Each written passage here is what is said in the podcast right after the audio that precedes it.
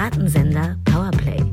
Das Gespräch am Ende der Woche mit Samira El-Wasil und Friedemann Karik. Herzlich willkommen zu einer neuen Ausgabe einer super Sonder-Sommer-Episode Piratensender Powerplay. Wir hatten es ja schon angekündigt, wir beide sind gerade aus der Diskursdisco mal kurz raus an die Sonne getreten, ein bisschen frische Luft schnappen, aber wir wollten euch natürlich nicht unbequatscht lassen und dachten unserer unendlichen Hybris, dass wir, dass ihr eine Woche nicht ohne uns auskommen könnt und haben deswegen an einer speziellen Episode gebastelt, in der vor allem ihr zu Wort kommt. Wer uns schon länger zuhört, weiß vielleicht, dass wir uns im Grunde eigentlich seit ja, Folge 1 sogar, mit der Suche nach der deutschen Deep Story befassen. Nur kurz nachgeholt für alle, die zum ersten Mal reinhören. Die Deep Story in einem Satz zusammengefasst ist die soziologische Erzählung einer Gesellschaft, die sich für die Teilnehmenden richtig anfühlt, auch wenn sie, das ist wichtig, nicht faktisch der Realität entsprechen muss und mitprägt, wie sich Kultur, Umgangsform, Politik, das gesamte gesellschaftliche Miteinander eigentlich ausprägen. Wir baten euch wiederum, uns Ideen, Eindrücke, Impulse, Geschichten, alles dazu schicken, was euch einfiel und einfällt, um gemeinsam mit euch die Frage nach der soziologischen Erzählung Deutschlands irgendwie näher zu kommen. Und ich muss erst mal sagen, Wahnsinn, vielen, vielen, vielen Dank. Also wir hatten eigentlich mit gar nichts gerechnet. Äh, wir hatten überhaupt gar keine Erwartungshaltung, was da kommen mag an Nachrichten. Wir dachten, vielleicht kommt auch gar nichts, aber es ist wirklich unglaublich, wie viele tolle Einblicke ihr uns in eure Sozialisierung gewährt habt, wie viele Anekdoten, Familiengeschichten, äh, Eindrücke, Ideen, Gedanken ihr uns habt zukommen lassen, die ganzen Introspektionen und Erinnerungen, die ihr mit uns geteilt habt. Und dafür wollten wir uns von ganzem Herzen bedanken. Manchmal habt ihr uns Sprachnachrichten geschickt, manchmal auch Briefe oder Nachrichten, die ich mir hier erlaube, auszugsweise vorzulesen. Bei dem Versuch, die, die Inhalte, die kamen, die Nachrichten, die kamen, ein bisschen thematisch zu kategorisieren oder zu bündeln oder irgendwie in eine Form zu bringen, kamen wir ehrlich gesagt ein bisschen an unsere Grenzen, weil die Zusendungen tollerweise so unterschiedlich und so heterogen waren. Also wirklich auf eine gute Art unterschiedliche Perspektiven dargestellt haben, dass wir gar nicht wussten, wie wir uns erlauben dürfen, das zu clustern. Wir haben es trotzdem lose versucht, aber falls das etwas experimentell anmutet, äh, seht uns das bitte nach. Äh, wir wollten so ein bisschen das Spektrum der Sachen, die wir eingesandt bekommen haben, abdecken und gleichzeitig aber irgendwie versuchen, Strukturen oder wiederkehrende Motive vielleicht rauszuarbeiten. Aber das äh, dachten wir uns dann auch noch im Schnitt. Vielleicht ist genau das der Weg, sich in Form eines Mosaiks der deutschen Deep Story überhaupt nähern zu können. Also vielleicht muss es genau so klein fragmentiert und so heterogen sein, weil es eben ganz viele verschiedene Aspekte betrifft. Ein Thema, was gerne wieder kam, war die Idee des Pflichtbewusstseins. Wir hatten ja als letzten Satz uns auf Ich tu doch nur meine Pflicht geeinigt und René, einer unserer Einsender, war über einen Spiegelartikel gestolpert, den er uns hat zukommen lassen und da auf eine ganz besondere Stelle. Beinahe jeder Vierte geht unmotiviert ins Büro, 23 Prozent. Deutschland ist damit Frustweltmeister. Eines der Hauptprobleme, die mangelnde Selbstverwirklichung. Und René schreibt uns dazu, das passt erstmal in die Story der Pflichterfüllung. Mir ist aber noch nicht ganz klar, was die Pflicht ist. Sich dem Arbeitgeber unterordnen? Das ginge doch auch in einem anderen Beruf, der eventuell ansprechender wäre. Samira sprach auch schon an, dass die Deep Story reziprok ist. Daher wäre eine Erweiterung auf andere Akteure eventuell sinnvoll, sowas in die Richtung von ein jeder muss seine Pflicht tun. Und daran anschließend die Frage, ob die Deep Story gegendert werden sollte oder nicht. Und ob sich die gleiche Deep Story auf unterschiedliche Geschlechter unterschiedlich auswirkt. In sehr tradierten Rollen gesprochen also, der Mann hat seine Pflicht des Familienernährers zu erfüllen und die Frau hat ihre mütterlichen Pflichten als Hausfrau zu erfüllen. Ich glaube, dass das, wenn überhaupt, nur früher so streng war und sich inzwischen aufgelockert hat. Und schließlich finde ich einen klassischen Alltagsdialog sehr exemplarisch für die Deep Story. Wie geht's? muss. Was heißt das? Was muss? Warum muss er? Ziehen wir uns, wenn es uns schlecht geht, auf unsere Pflichten zurück und fordern von uns selbst ein, zu funktionieren? Das war ein Ausschnitt aus der Einsendung von René und ich liebe, dass er diesen Alltagsdialog zitiert hat. Das, äh, ne, muss ja, ne? Daran angeschlossen natürlich auch das klassische Steck's nicht drin, du, ne? Ah, ich, Entschuldigung, das, ich entschuldige mich bei allen Norddeutschen. Das war ganz schlechte, ich bin sehr schlecht in Dialekt. Hier eine kleine kurze Unterbrechung von der Samira aus der Zukunft, die aus dem Schnittraum heraus direkt äh, in das Tape der Vergangenheit hineinquatscht. Und als akustischer Walk of Shame, als Aushaltungsübung im Cringe lasse ich es natürlich drin. Shame, shame, shame, sorry Norddeutschland. Aber ja, natürlich ein klassischer Dialog, den es eigentlich so in der Form auch nur in Deutschland geben kann. Also die, nach der Frage des Wie geht's zu antworten, dass es ja muss, dass man verpflichtet ist, entweder dass es ein, es hat einem gut zu gehen, man hat zu funktionieren, es muss ja. Und auch der Aspekt, ob die Deep Story vielleicht genderspezifisch sich nochmal unterschiedlich ausgestaltet, finde ich wahnsinnig faszinierend. Da kommen wir, glaube ich, aber gerade ein bisschen an die Grenze unserer soziologischen Expertise, beziehungsweise brauchen wir da in diesem Fall unbedingt Empirie, um das zu stützen. Und an dieser Stelle auch nochmal ganz herzlichen Dank an Helga, die uns auch darauf hingewiesen hatte, dass sie glaubt, dass es für Frauen auch nochmal eine andere deutsche Deep Story gab. Intuitiv würde ich sagen, die amerikanische Deep Story ist geschlechtsunabhängig. Die Selbstverwirklichung durch harte Arbeit und Fleiß. Und auch das Pflichtbewusstsein ist ein nicht genderspezifisches Konzept. Was ich besonders interessant an der Formulierung, die er empfohlen hatte, ein jeder muss seine Pflicht tun, besonders interessant fand, ist, dass es einerseits das protestantische Fleißmoment enthält, als auch die Idee, dass gesellschaftlich darauf geachtet wird, dass es jeder tut. Also es gibt eine gegenseitige Wahrnehmung dessen, dass der andere auch dieses Pflichtbewusstsein, was man selber stoisch hinnimmt und unwidersprochen akzeptiert umzusetzen, auch sich an diesen Gesellschaftsvertrag hält. Und das war ein Gedanke, was machen die Nachbarn, wie reagiert der Nebenmann, halten sich alle an die Regeln, so wie ich es ja auch tue, war ein Gedanke, der ab und an wiederkam, den wir auch gleich zitieren werden. Aber ich wollte noch den Gegensatz rauskehren von diesem Satz, ein jeder muss seine Pflicht tun, zu, wenn du hart genug arbeitest, kannst du alles erreichen. Also das amerikanische Narrativ, was zwar auch Fleiß rauskehrt, also auch eigentlich ein protestantisches Fleißmoment, aber eben in dieser Formulierung, wenn du hart genug arbeitest, kannst du alles erreichen, die Selbstverwirklichung an ein Individualmoment knüpft. Und beim Blick auf die Nachbarn sind wir thematisch schon bei der nächsten Einsendung, nämlich der von Christopher. Also mein grundlegender Gedanke zur deutschen Deep Story war, was sollen denn die Nachbarn denken? Was uns Deutschen ja so wichtig ist, ja, was uns Deutschen wichtig ist, ist nach außen hin einen guten Eindruck zu erwecken.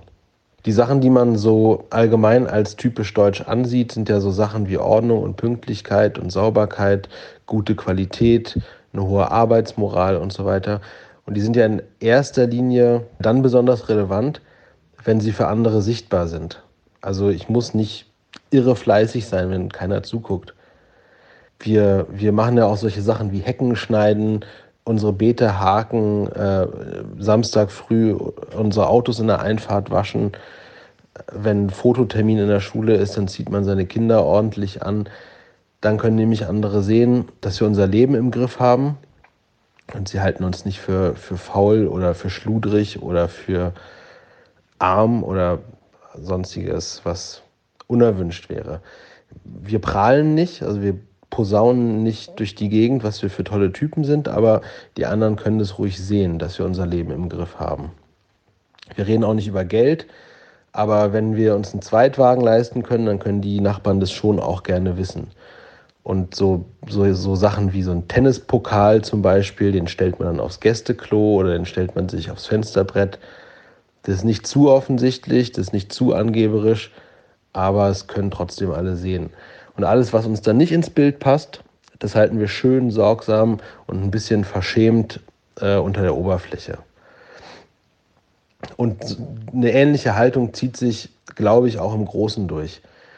Wir sind im, im letzten Jahrhundert in sehr dicken Anführungszeichen einige Male sehr unangenehm aufgefallen in der Welt.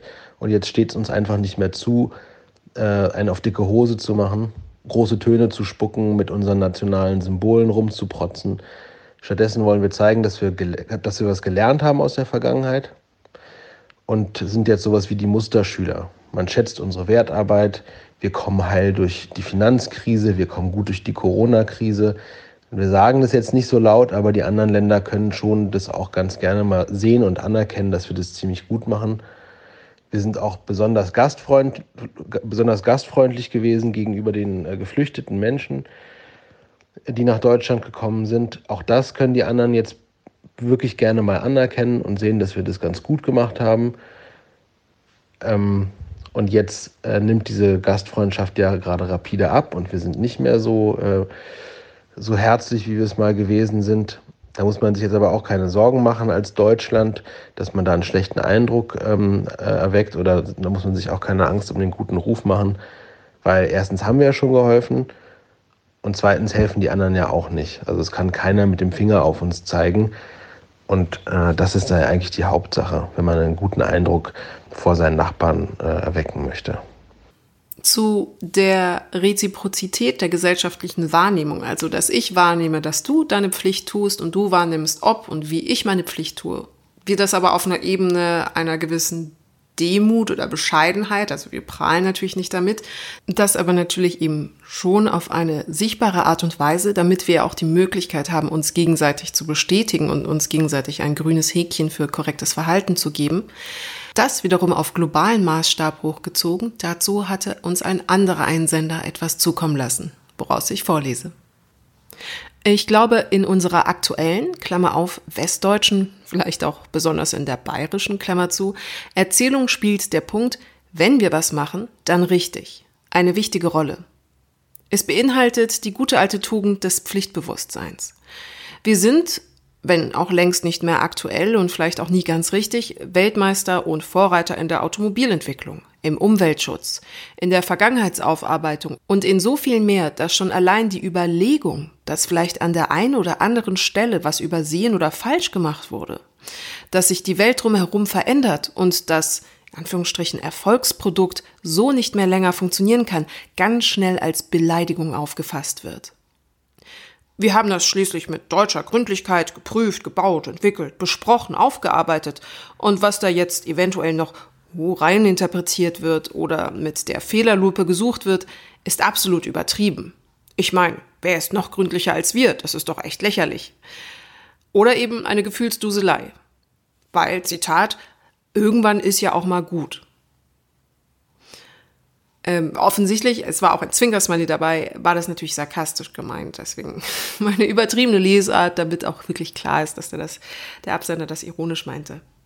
Und dieser Aspekt passt natürlich zu vielen Debatten rund um die Meinungsfreiheit, die Kunstfreiheit, äh, natürlich identitätspolitische Debatten, weil im Grunde jede Kritik an der Gesellschaft, an der Gesellschaft, so wie sie funktioniert, ja auch gleichzeitig ein kränkendes Moment innehat, das vermittelt, dass so wie es bisher gemacht worden ist, es ja offensichtlich nicht perfekt und gründlich ist. Und eine Gesellschaft, die darauf basiert, Sachen eben besonders gründlich, besonders vorbildlich, besonders strebsam und beflissen zu machen, hat vielleicht auch als konservative Gesellschaft nochmal einen anderen Umgang mit progressiven, emanzipatorischen Bewegungen, die eben diese Richtigkeit, die Akkuratesse der Gesellschaft durch ihre Kritik per se in Frage stellen. Das ist tatsächlich auch ein Eindruck, den mir Freunde aus dem Ausland vermitteln, wenn ich sie befrage über ihr Gefühl, ihr Empfinden in Bezug auf die deutsche Gesellschaft, ihre Wahrnehmung, dass sich Deutschland aus ihrer Sicht manchmal in einer Art selbst auferlegtem Wettbewerb des richtigen Handelns befindet und daher eine auf globaler Ebene eine beflissene Strebsamkeit an den Tag legt. Und der Satz, wenn wir was machen, dann machen wir es richtig, ist natürlich auch die Schnittmenge vielleicht zur amerikanischen Erzählung, also zur amerikanischen Hochkrempelhaftigkeit. Wenn wir versuchen, alle Aspekte, die wir bis hierher dank eurer Hilfe schon mal zusammentragen konnten, also das Pflichtbewusste, das Korrekte, das Akkurate, aber gleichzeitig auch nicht zu auffällige, nicht zu opulente, das sehr funktionale, das sehr richtig handeln wollende in demonstrativer Ausführung des richtig handeln wollens. Wenn wir also alle diese Aspekte versuchen zu kondensieren, dann hat eine Einsenderin vielleicht das Artefakt, das Kulturartefakt der deutschen Deep Story schlechthin ausfindig gemacht. Und was das ist und warum es für sie so repräsentativ ist, erklärt sie uns jetzt. Ähm, zu eurer Frage mit dem, was Deutschland ausmacht oder was Deutschland ganz gut beschreibt, sind mir Gabione eingefallen. Und das sind diese Metallkästen oder Eisenkästen, wo man Steine reinfüllt. und die man sich dann anstatt einer Hecke oder als Abtrennung für irgendwas in den Garten oder auf den Hof stellen kann. Und meiner Meinung nach beschreibt es Deutschland ganz gut, weil wenn ich mir eine Hecke pflanze, dann habe ich Leben, dann habe ich was Unstrukturiertes, um das ich mich jedes Jahr mindestens zwei, dreimal kümmern muss und von dem ich nicht weiß, ob es wunderschön wird oder ob sie vielleicht eingeht oder ob da vielleicht Vögel drin nisten. Und es ist komplett unberechenbar. Aber wenn ich Gabione in meinen Garten stelle oder in meinen Hof, dann habe ich was, was vollkommen strukturiert ist. Es ist vorhersehbar, es hat einen festen Preis und der Charakter ist verständlich, wenn es das richtige Wort ist. Also es ist einfach, man kann da nichts reininterpretieren. Man hat keine, keine Blüte, kein, keine Kreativität und Fantasie, sondern ähm, Gabione sprechen für mich für Strukturiertheit und hm, Aufgeklärtheit ist nicht das richtige Wort, aber ich hoffe, ihr wisst, was ich meine. Also für mich trifft das ganz gut die Quintessenz der deutschen Anforderungskultur. Etwas ist komplett verständlich, man guckt drauf, es ist quadratisch, man weiß direkt, was drin steckt und man kann es gut stapeln. Also es ist quasi wie ein Anforderungskatalog. Oder es hat einen Anforderungskatalog, während eine Hecke eben viel mehr Leben hat und viel mehr Kreativität und äh, Unplanbarkeit. Gabione wären pünktliche Gartenausrüstung. Zwei weitere Leitmotive, die in den lauten Überlegungen zur soziologischen Erzählung Deutschlands immer wiederkehrten, waren einerseits das Freiheitsbedürfnis, das jetzt kompensatorisch gegen eine sehr kontrollierte Gesellschaft sich herauskehrte. Das war vor allem in Bezug auf die Einsendungen zur ostdeutschen Deep Story der Fall. Dazu kommen wir gleich. Und auch ein Gefühl von Schuld und Scham welches natürlich historisch begründet ist und dadurch bedingt hat in den Überlegungen, dass es sehr schwer war, überhaupt eine Erzählung, mit der man sich identifizieren konnte in Bezug auf Deutschland zu finden. Und das öffnet aber vielleicht eben den Weg oder die Überlegungen weg von der Suche nach der deutschen Deep Story hin zur europäischen Erzählung die Deutschland dann übernehmen kann. Eben weil Deutschland gar keine eigene Erzählung haben kann, haben möchte, haben sollte. Dazu hatte uns Kirsten ganz wundervollen Einblick in ihre Familiensozialisierung und ihre Familiengeschichte gewährt. Und wir haben uns erlaubt, zwei Episoden rauszukehren, die ich bemerkenswert fand und interessant und die aber auch häufiger wiederkehrten in den Einsendungen, die erfolgten. Deswegen möchte ich repräsentativ für das Schamgefühl, was man in Bezug auf die deutsche Nationalität äh, entwickelt haben könnte oder hat, repräsentativ ihm ihre Episoden vorstellen.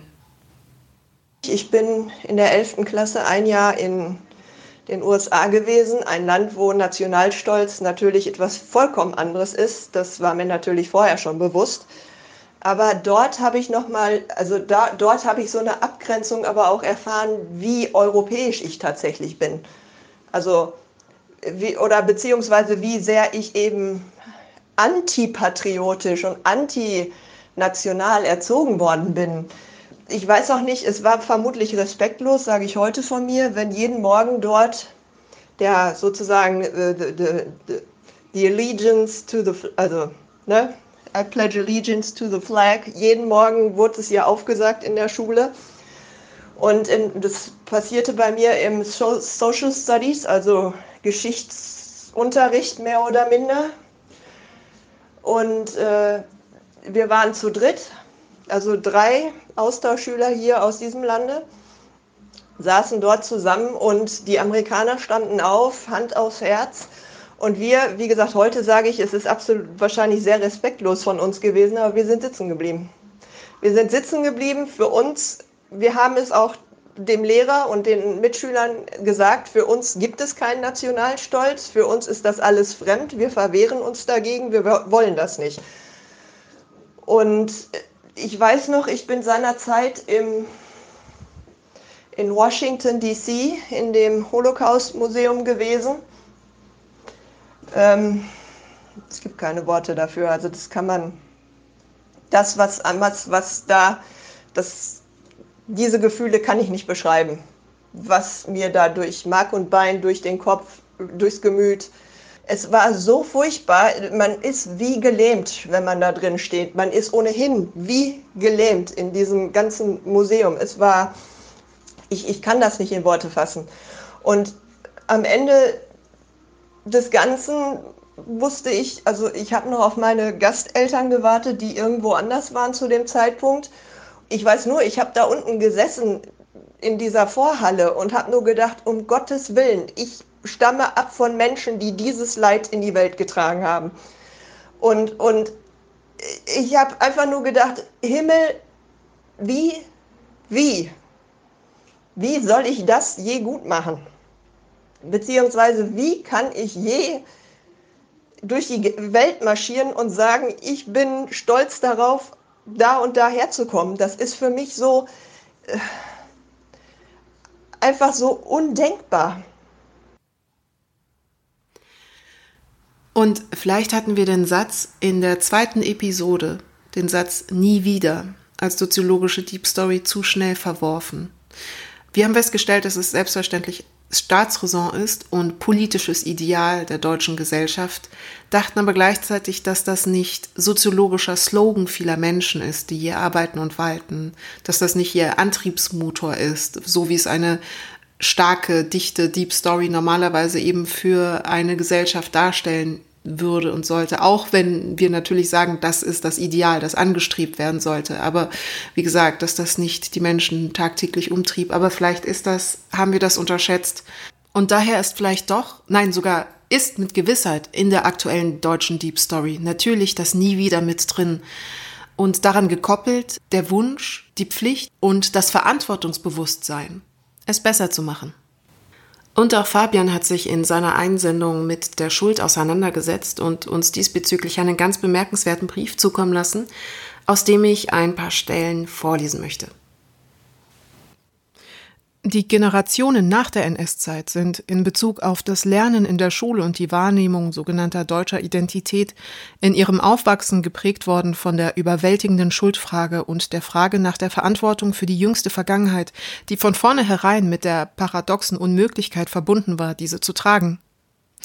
Mit Unmöglichkeit ist vor allem gemeint, dass was verantwortet werden sollte, schon vergangen war, sowie auch die Schwere, die mit dieser Verantwortung einhergeht. Der Umstand, dass den Generationen nach der NS-Zeit ihre gesellschaftliche Identität weggerissen wurde und zusätzlich alle verfügbare Energie in die Abwehr der Schuldfrage und die Verdrängung gesteckt wurde, machte sie verletzlich und leicht verführbar für Geschichten, die ihnen wieder neuen Halt geben konnten.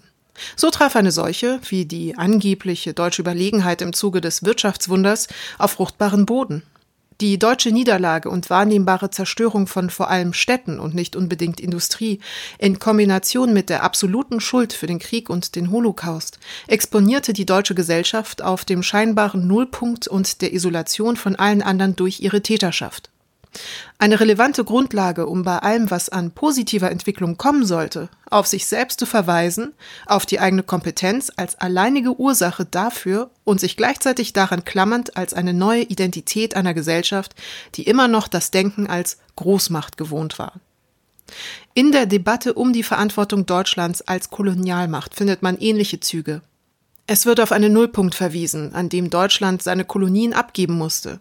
Die Verantwortung wird damit von sich geschoben und somit auch den ehemaligen Kolonisierten alle Verantwortung für die Entwicklung ab diesem Punkt gegeben. Weiterhin wird die deutsche Kompetenz in der Gegenwart und im ausbeuterischen kapitalistischen System als alleiniger Grund für Erfolg hochgehalten, sowie ebenfalls in der Geschichte als Grund genannt, trotz Sklaverei und Kolonialismus. In der Gegenwart sind diese Denkmuster in der Gesamtgesellschaft stark präsent, aber vor allem bei Menschen, die durch die Altersstruktur eher gesellschaftliche Machtpositionen innehaben. Der Satz wir können das doch nicht alles alleine machen, Klammer auf, wenn die anderen auch noch viel schlimmer sind, Klammer zu, in Bezug auf Maßnahmen gegen die Klimakrise, beziehungsweise auch andere Themen, bei denen Deutschland angeblich so großer Vorreiter ist, erinnert stark an die Rechtfertigung gegenüber einer übermächtigen Schuldfrage beziehungsweise das angeblich alleinige wieder nach vorne arbeiten nach einem Reset auf Null führt zu der Vorstellung, dass die anderen jetzt aber auch mal etwas machen müssten. Man selbst habe ja genügend alleine gelöst. Die vordergründig sichtbare Geschichte Deutschlands nach der NS-Zeit bietet in dieser Logik eine Rechtfertigung für das gesellschaftliche Empfinden eines Großteils der Menschen in Deutschland und für den Rückzug sowie die Negierung von Verantwortung in der Gegenwart, die privilegierte Individuen genauso wie Gesamtgesellschaften wahrnehmen müssen. Was vielleicht besonders bemerkenswert ist an dieser Auslegung der deutschen Deep Story oder der Suche der deutschen Deep Story, ist die Idee, dass die Deep Story in Deutschland auch eine Schutzstrategie ist. Das finde ich als Framing besonders interessant, weil es dem Ganzen eine neue Dimension einer soziologischen Funktionalität gibt. Also man hat nicht nur die Deep Story, weil sie emotional einen irgendwie koppelt an die Gesellschaft, in der man aufwächst und sozialisiert wird und einem eine Art Affekthandbuch mit an die Hand gibt, wie man in dieser Gesellschaft am besten klarkommt.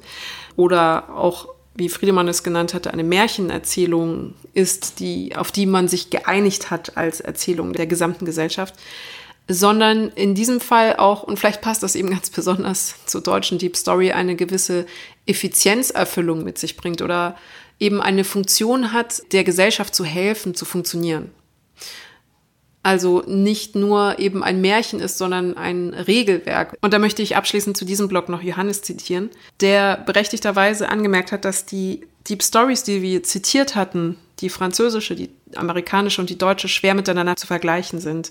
Und vielleicht ist da auch ein wesentlicher Schlüssel in der deutschen Deep Story, weil die amerikanische vom Tellerwäscher zum Millionär ist natürlich etwas, das gut funktioniert mit dem amerikanischen Dispositiv zu arbeiten, zu leben, zu existieren. Und als Französische hatte ich manchmal zusammenfassenderweise gesagt Freiheit, Gleichheit und Brüderlichkeit, weil das im Grunde die Ideale oder Werte sind, auf die sich die französische Gesellschaft gemeinschaftlich geeinigt hatte. Aber das ist nicht ganz korrekt. Das hat er auch richtig angemerkt. Es ist ja keine Erzählung in sich, sondern erstmal ein Ideal, was man anstrebt. Die Erzählung ist oder müsste natürlich sein, eben einer für alle, alle für einen. Gemeinsam sind wir stark. Das ist vielleicht noch, noch kürzere, konzisere Zusammenfassung. Und dann schrieb Johannes diesbezüglich, bei der amerikanischen Story schwingt die Bedingung ja mit, wenn du dich anstrengst, dann kannst du es schaffen. Oder vielleicht sowas wie, wenn du ein Risiko eingehst oder wenn du ein Investment machst, was ja auch aus der eigenen Anstrengung und dem Eingehen eines Risikos bestehen kann. Finde ich auf jeden Fall schlüssig.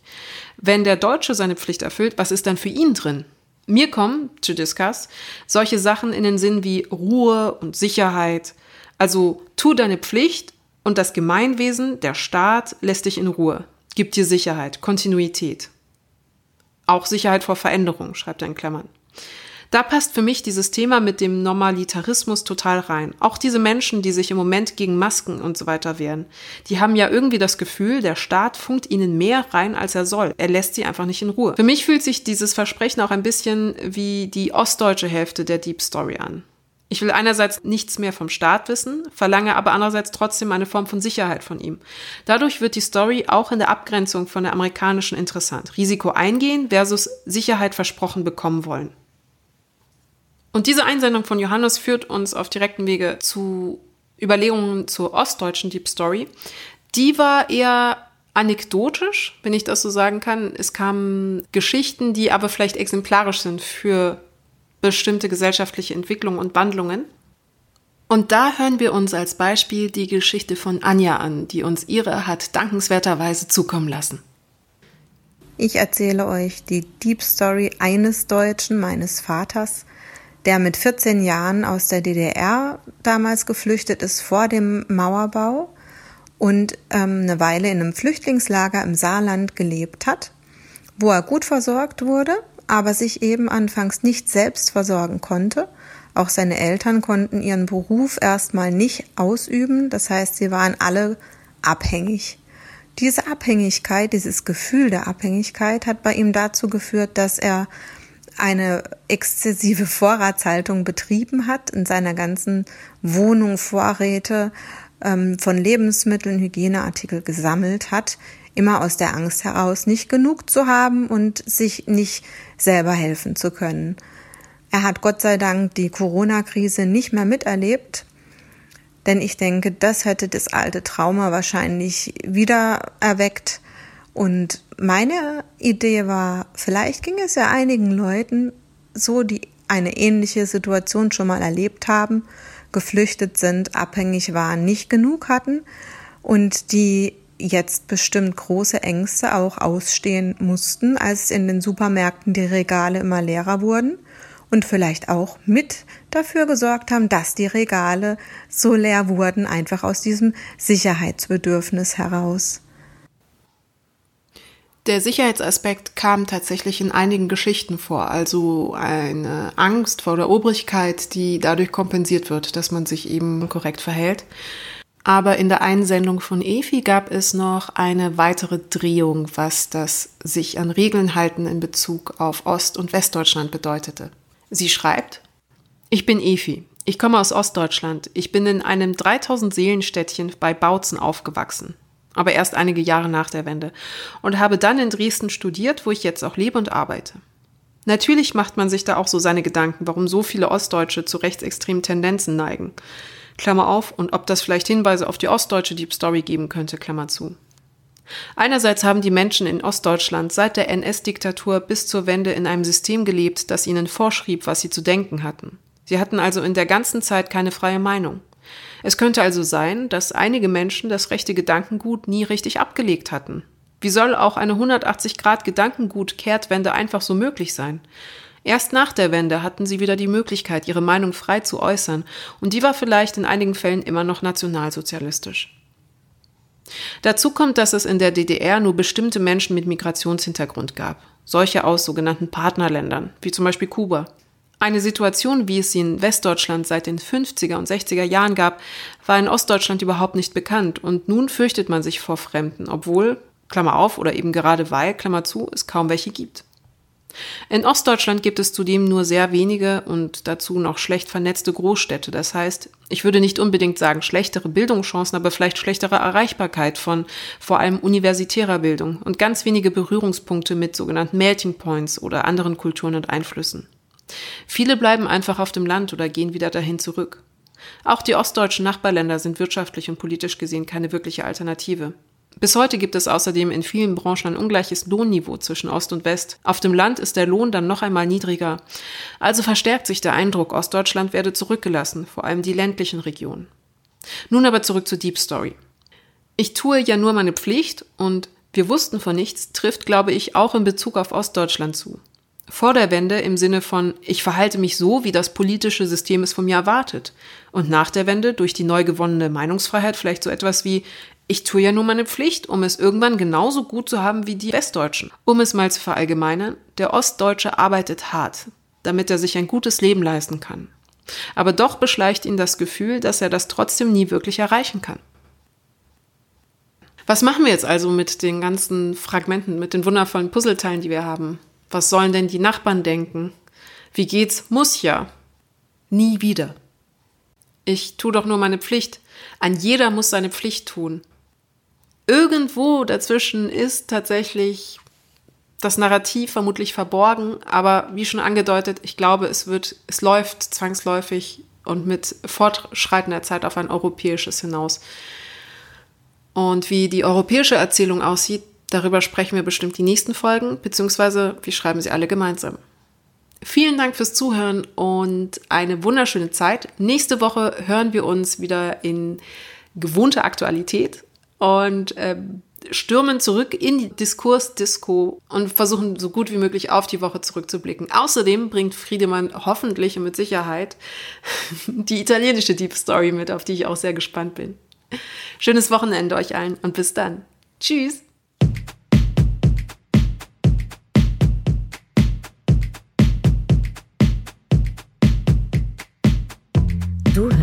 Piratensender Powerplay.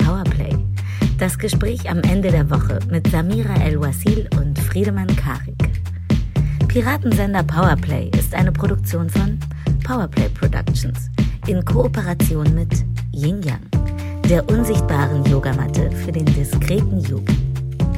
Du willst Yin Yang zwei Wochen kostenlos testen? Abonniere diesen Podcast überall und gewinne gutes Karma.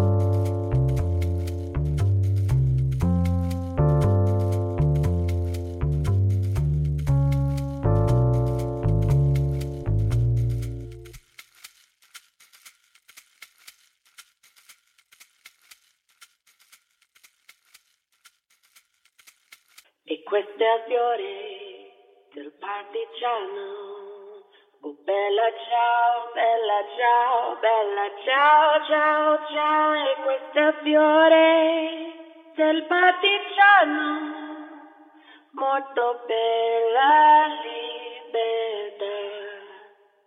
E questa fiore del partigiano morto per la libertà.